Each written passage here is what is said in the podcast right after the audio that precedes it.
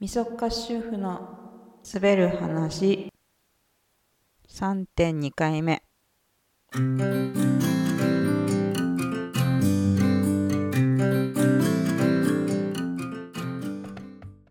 はい、えー皆様。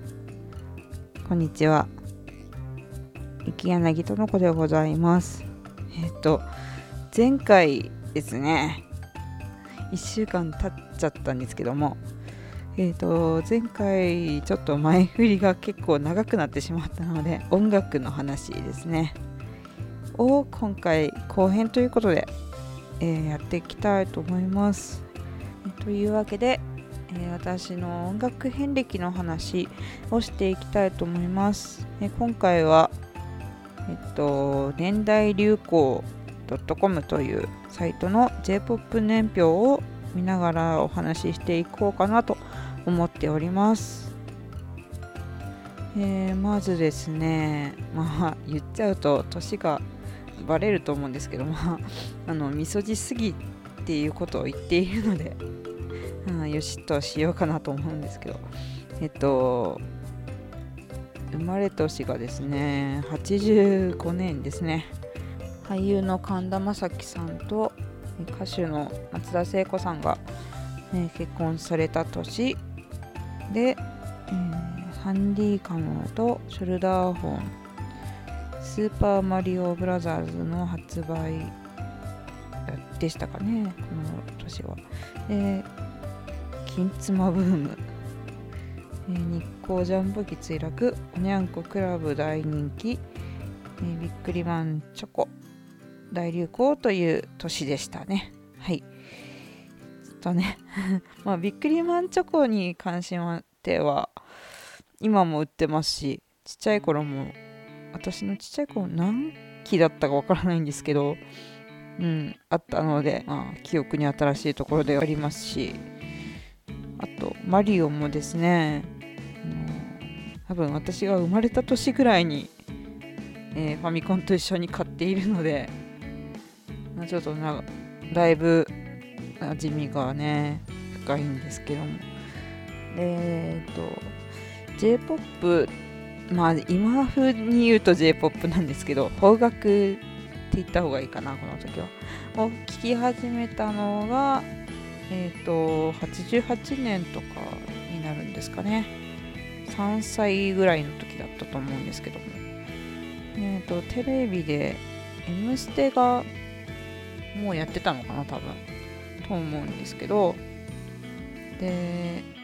工藤静香さんの「無言色っぽい」という曲をうろ覚えで歌ってる、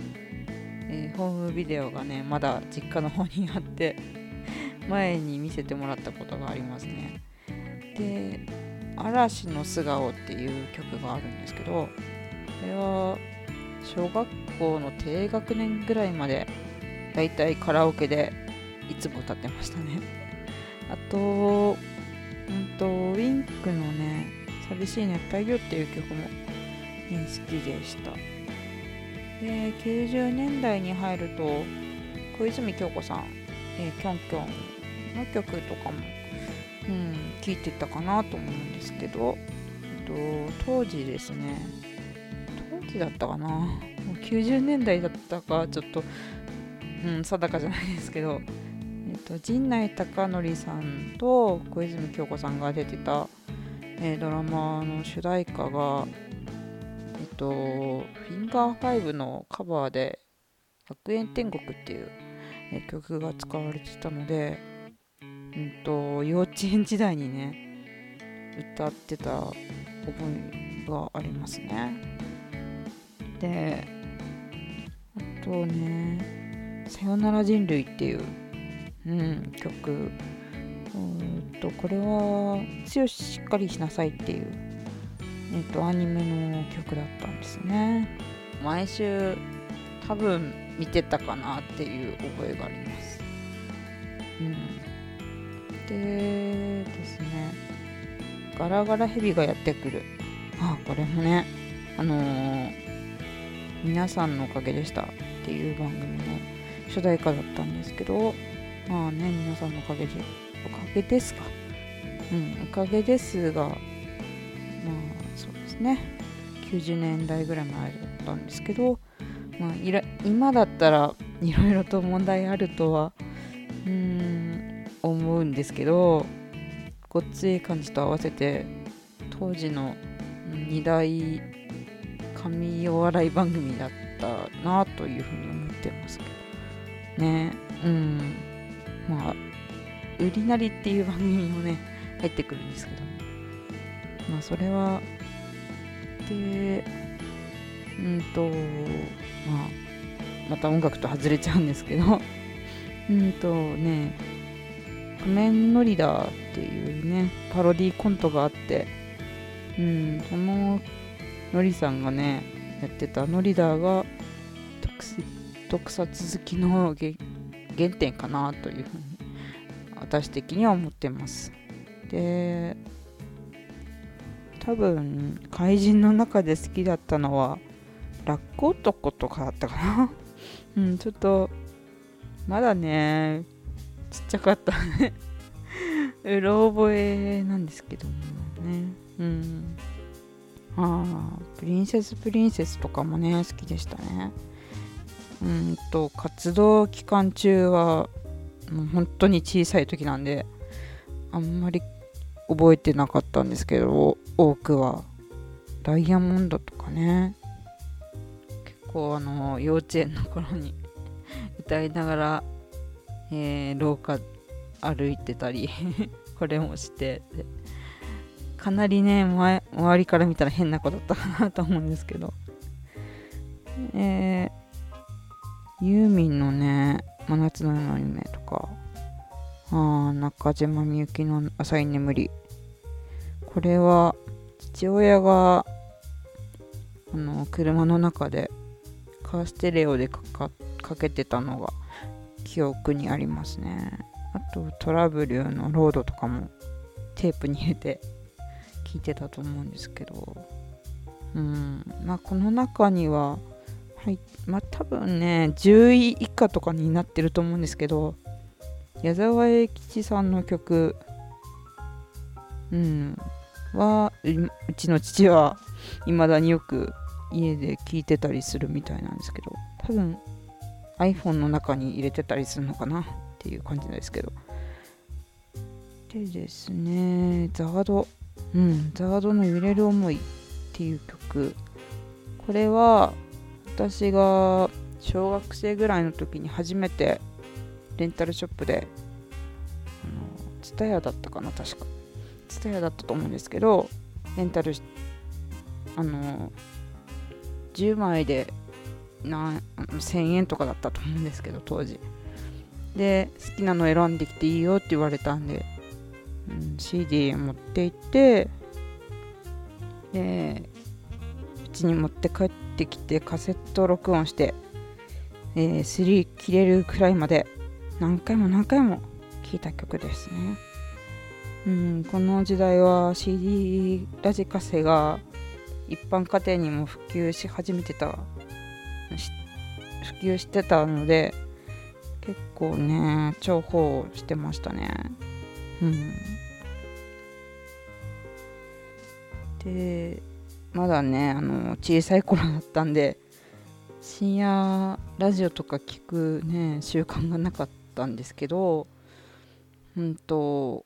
高校ぐらいかな高校ぐらいの時にあの山田ひさしさんの「ラジアンリミテッド」っていう番組で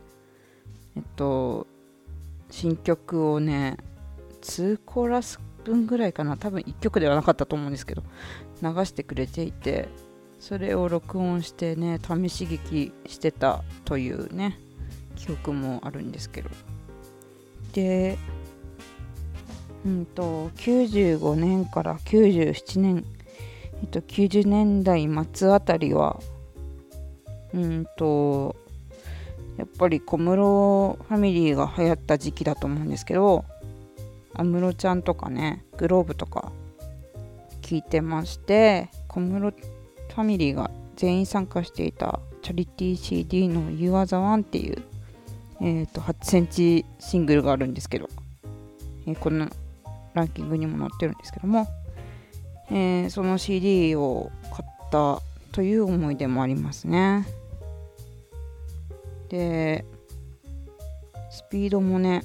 流行ってた時代なんですけどこの時。うんとスピードのひろこちゃん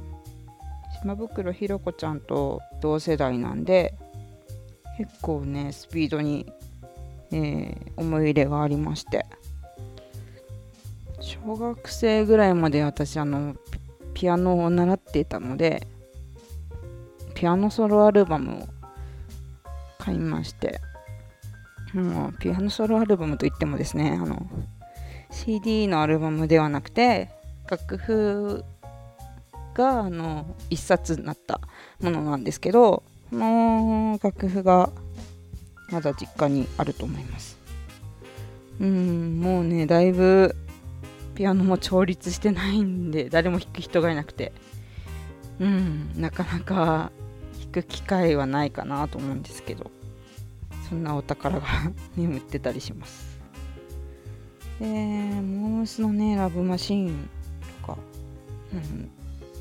10位には入ってなかったんですけどモーニングコーヒーとかも流行ってましたよね。でモームスはあのー、妹がファンで私はそんなになんかファンっていうほどでもなかったんですけど、うん、当時トンネルズのタカさんと元 SMAP のね中居君がやっている「歌番」っていう番組があったんですけどその中で結構モームスのメンバーの人となりが分かってしまったりとかしてたかなという感じなんですけども、えー、私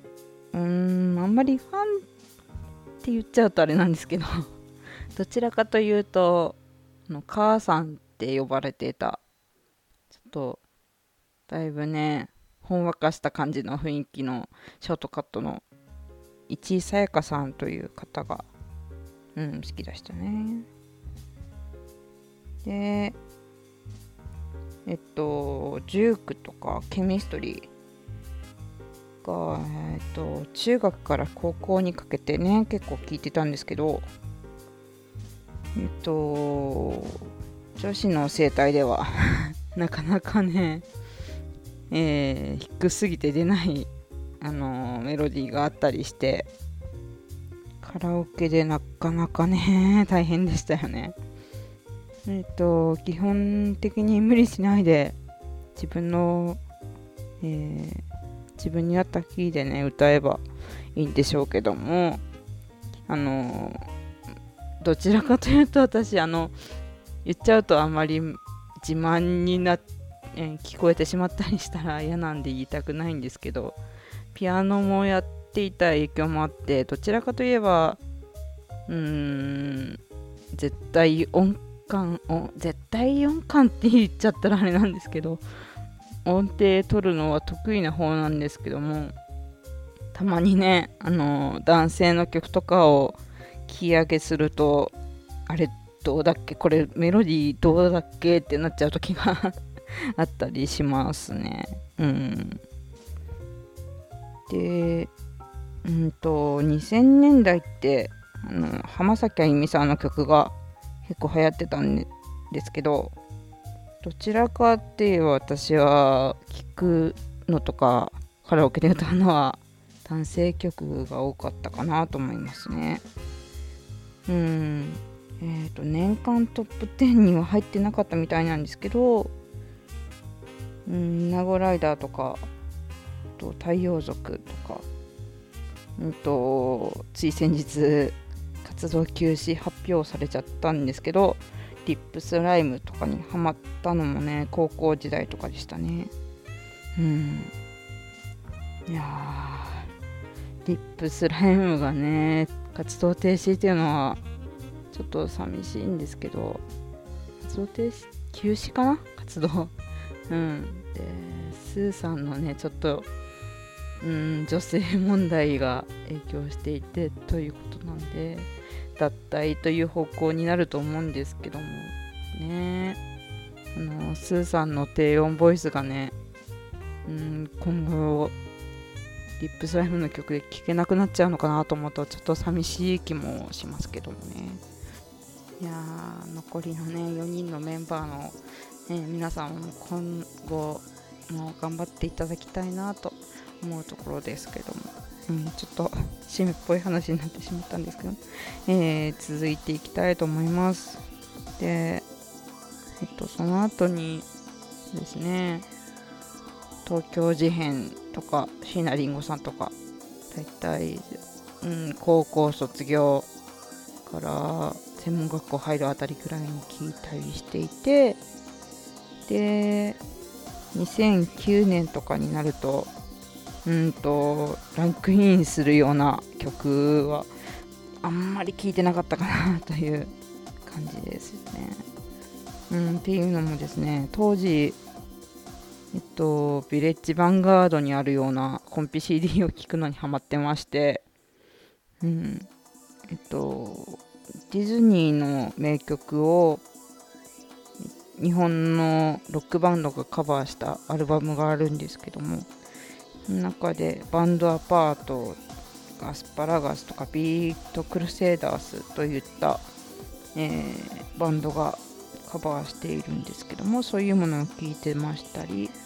あとは古橋よえ子さんのアルバムも売ってたりしたんで、えー、買って聴いてましたね。うん。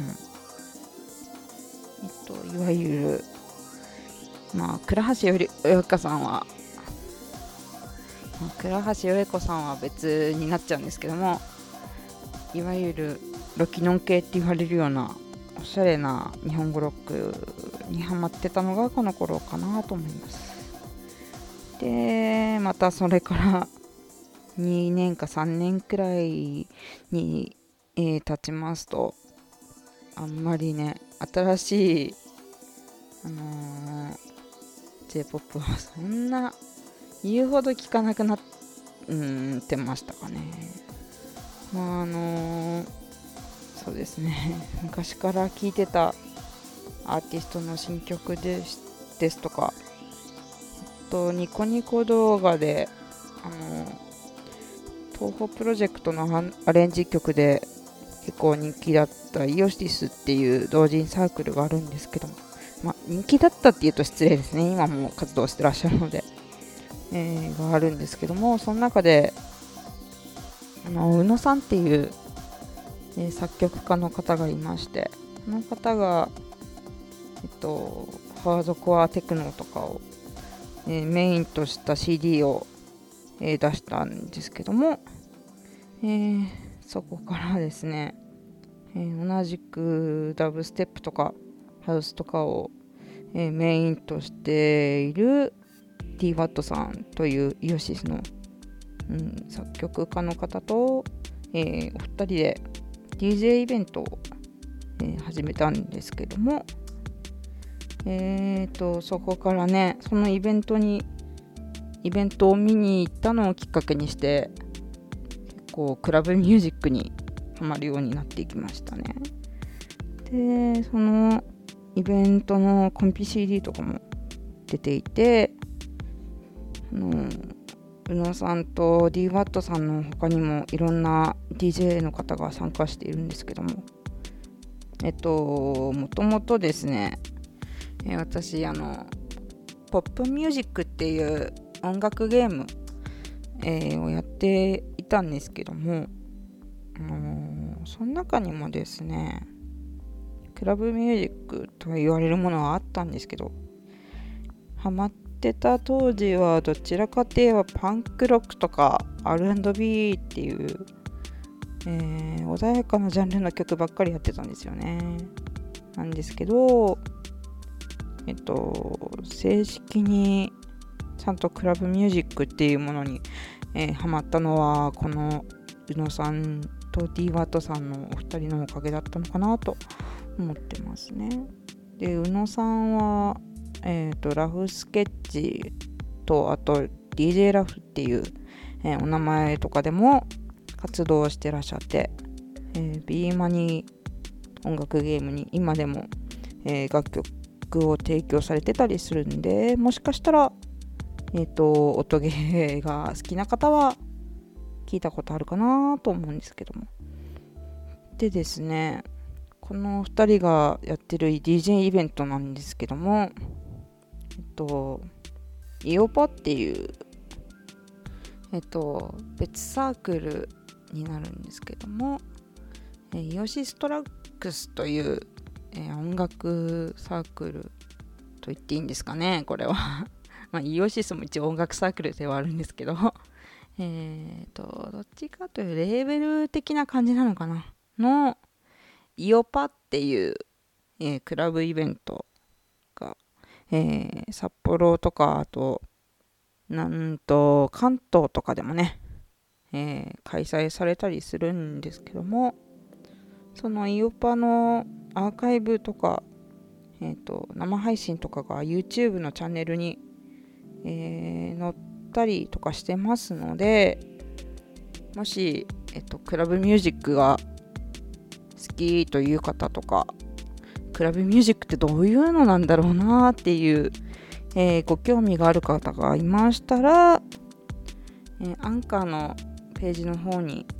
URL を載せておきますのでぜひ聴いてみてください。賑やかな感じの音楽があんまり得意じゃないっていう方もいるかもしれないんですけどえっとイオパに参加されてる DJ の中にはですね